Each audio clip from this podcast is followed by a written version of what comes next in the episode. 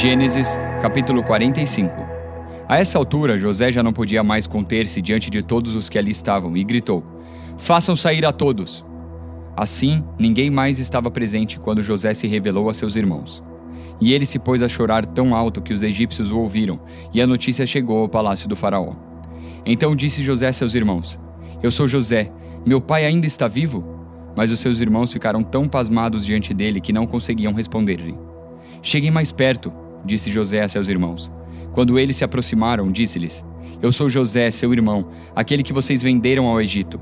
Agora não se aflijam nem se recriminem por terem me vendido para cá, pois foi para salvar vidas que Deus me enviou adiante de vocês. Já houve dois anos de fome na terra, e nos próximos cinco anos não haverá cultivo nem colheita. Mas Deus me enviou à frente de vocês para lhes preservar um remanescente nesta terra e para salvar-lhes a vida com grande livramento. Assim, não foram vocês que me mandaram para cá, mas sim o próprio Deus. Ele me tornou ministro do Faraó e me fez administrador de todo o palácio e governador de todo o Egito. Voltem depressa a meu pai e digam-lhe: Assim diz o seu filho José: Deus me fez senhor de todo o Egito. Vem para cá, não te demores. Tu viverás na região de Gozen e ficarás perto de mim. Tu, os teus filhos, os teus netos, as tuas ovelhas, os teus bois e todos os teus bens. Eu te sustentarei ali, porque ainda haverá cinco anos de fome. Do contrário, tu, a tua família e todos os teus rebanhos acabarão na miséria. Vocês estão vendo com seus próprios olhos, e meu irmão Benjamim também, que realmente sou eu que estou falando com vocês.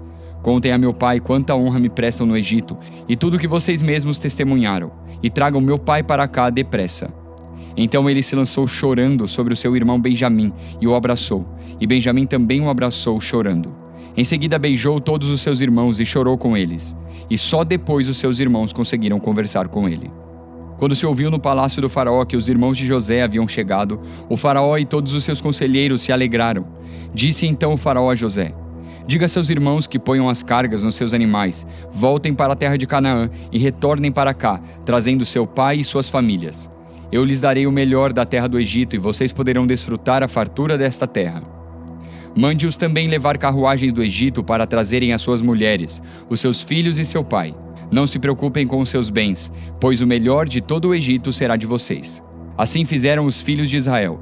José lhes providenciou carruagens, como o Faraó tinha ordenado, e também mantimentos para a viagem.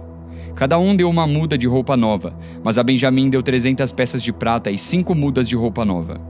E a seu pai enviou dez jumentos carregados com o melhor do que havia no Egito, e dez jumentas carregadas de trigo, pão e outras provisões para a viagem. Depois despediu-se dos seus irmãos e, ao partirem, disse-lhes: Não briguem pelo caminho. Assim partiram do Egito e voltaram a seu pai Jacó na terra de Canaã.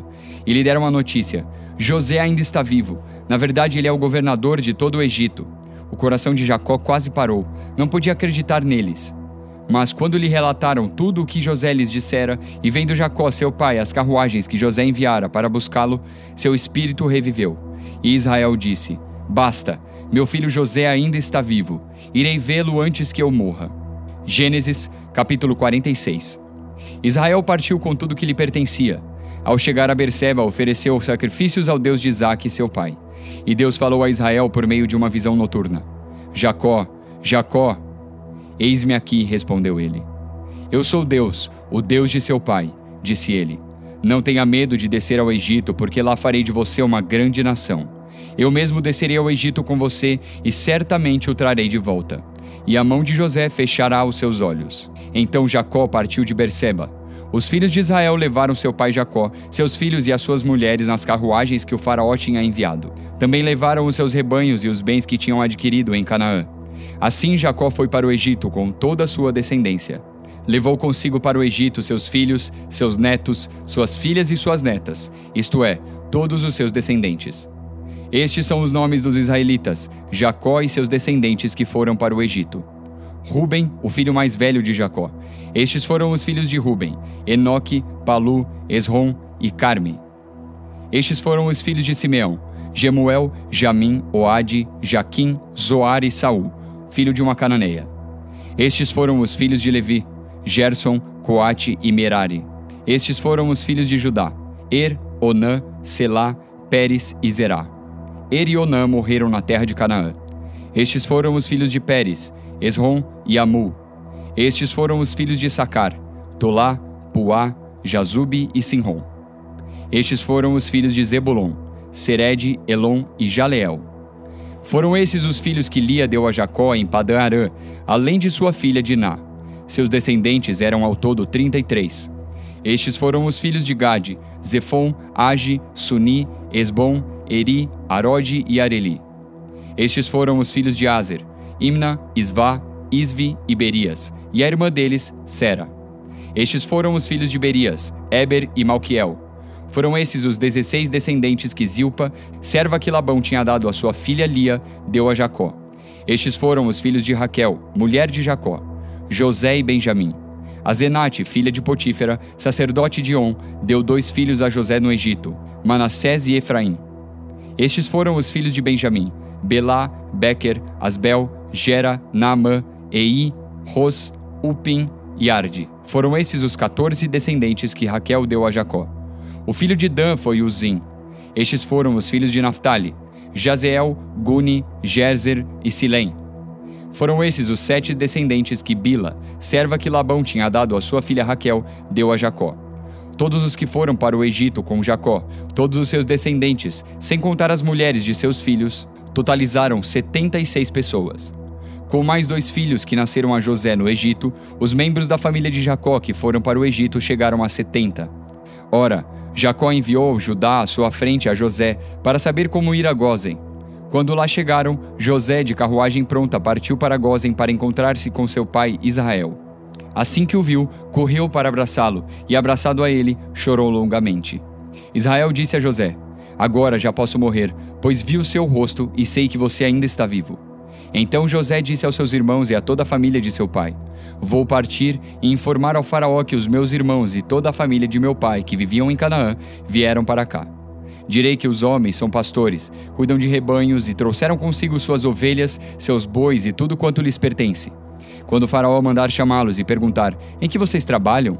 Respondam-lhe assim: Teus servos criam rebanhos desde pequenos, como fizeram nossos antepassados. Assim lhes será permitido habitar na região de Gozen, pois todos os pastores são desprezados pelos egípcios. Salmos, capítulo 36. Há no meu íntimo um oráculo a respeito da maldade do ímpio. Aos seus olhos é inútil temer a Deus. Ele se acha tão importante que não percebe nem rejeita o seu pecado. As palavras da sua boca são maldosas e traiçoeiras. Abandonou o bom senso e não quer fazer o bem.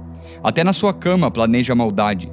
Nada há de bom no caminho a que se entregou, e ele nunca rejeita o mal.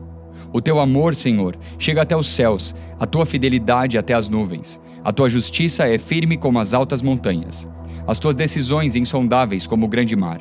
Tu, Senhor, preservas tanto os homens quanto os animais. Como é precioso o teu amor, ó Deus! Os homens encontram refúgio à sombra das tuas asas. Eles se banqueteiam na fartura da tua casa. Tu lhes dás de beber do teu rio de delícias, pois em ti está a fonte da vida. Graças à tua luz, vemos a luz. Estende o teu amor aos que te conhecem, a tua justiça aos que são retos de coração. Não permitas que o arrogante me pisoteie, nem que a mão do ímpio me faça recuar. Lá estão os malfeitores caídos, lançados ao chão, incapazes de levantar-se. Hebreus, capítulo 1 Há muito tempo Deus falou muitas vezes e de várias maneiras aos nossos antepassados por meio dos profetas. Mas nestes últimos dias falou-nos por meio do Filho, a quem constituiu o herdeiro de todas as coisas e por meio de quem fez o universo. O Filho é o resplendor da glória de Deus e a expressão exata do seu ser sustentando todas as coisas por Sua palavra poderosa. Depois de ter realizado a purificação dos pecados, ele se assentou à direita da majestade nas alturas, tornando-se tão superior aos anjos quanto o nome que herdou é superior ao deles. Pois a qual dos anjos Deus alguma vez disse: Tu és meu filho, eu hoje te gerei? E outra vez: Eu serei seu pai, e ele será meu filho? E ainda, quando Deus introduz o primogênito no mundo, diz: Todos os anjos de Deus o adorem. Quanto aos anjos, ele diz: Ele faz dos seus anjos ventos e dos seus servos clarões reluzentes. Mas a respeito do filho, diz: O teu trono, ó Deus, subsiste para todos sempre. Cetro de equidade é o cetro do teu reino. Amas a justiça e odeias a iniquidade. Por isso, Deus, o teu Deus, escolheu-te dentre os teus companheiros, ungindo-te com óleo de alegria. E também diz: No princípio, Senhor, firmaste os fundamentos da terra, e os céus são obras das tuas mãos. Eles perecerão, mas tu permanecerás, envelhecerão como vestimentas. Tu os enrolarás como um manto, como roupas eles serão trocados. Mas tu permaneces o mesmo, e os teus dias jamais terão fim. A qual dos anjos Deus alguma vez disse: Senta-te à minha direita, até que eu faça dos teus inimigos um estrado para os teus pés? Os anjos não são todos eles espíritos ministradores, enviados para servir aqueles que hão de herdar a salvação? Olá, aqui é a pastora Sara Hayashi. Vamos orar. Muito obrigada com a história de José. Nós sabemos que o final de tudo é a vitória do Senhor, a reconciliação e a unidade familiar, porque o Senhor ama famílias. Obrigada pela bondade, tua fidelidade e obrigada, Senhor, porque nós podemos sempre confiar no Senhor. Em nome de Jesus agradecemos.